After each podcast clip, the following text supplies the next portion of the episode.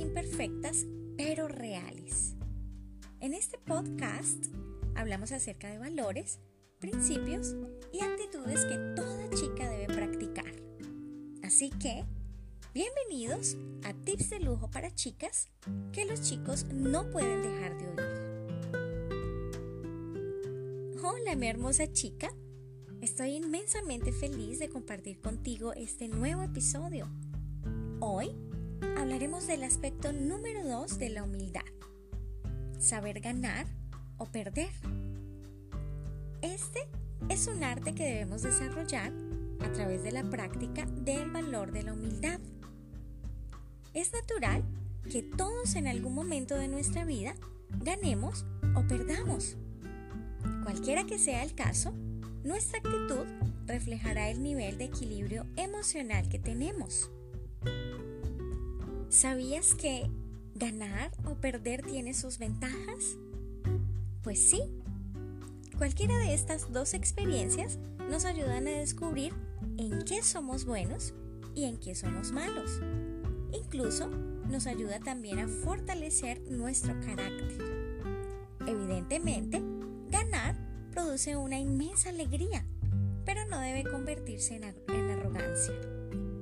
Las derrotas, por el contrario, pueden causar gran frustración, pero no por ello debemos dejarnos llenar de ira. Veamos lo que hace un buen ganador. Primero, celebra el triunfo sin sentirse superior a otros, porque es consciente de que a veces se gana y a veces se pierde. Segundo, reconoce el esfuerzo de sus contendores y los anima a seguir intentándolo.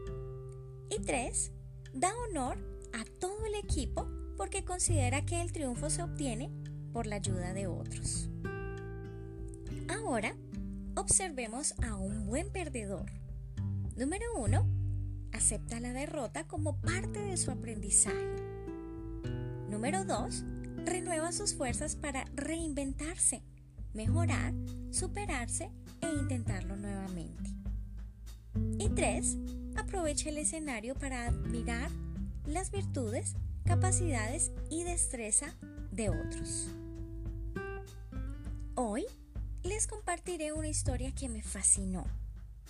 En 1972, cuando la Guerra Fría estaba en su apogeo, se celebró el Campeonato Mundial de Ajedrez que tuvo como últimos contrincantes al ruso Boris Spassky y al estadounidense Bobby Fischer.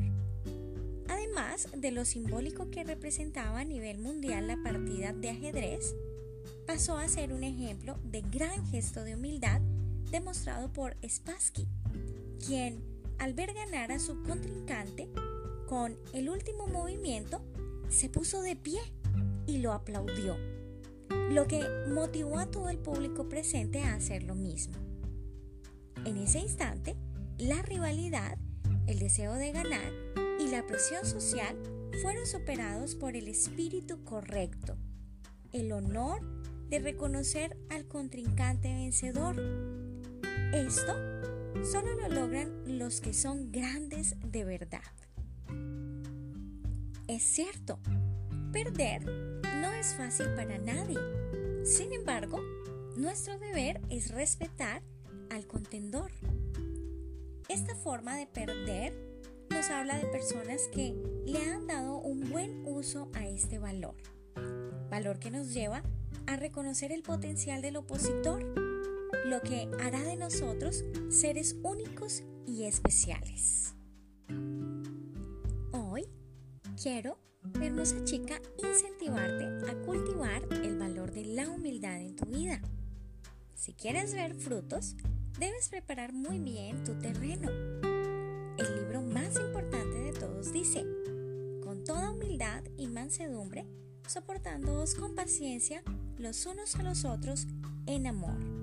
Efesios 4:2. Finalmente, quiero decirte también que puedes pedirle a Dios un corazón humilde. Hazlo a través de una conversación sincera con Él no te olvides que Él está disponible las 24/7. Si estos temas son de tu interés, puedes visitar mi página ellujodehana.com.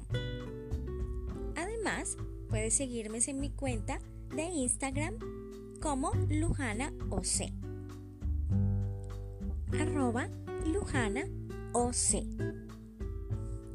Bueno, ha llegado la hora de despedirme, pero no me voy sin antes decirles mil gracias por escucharme.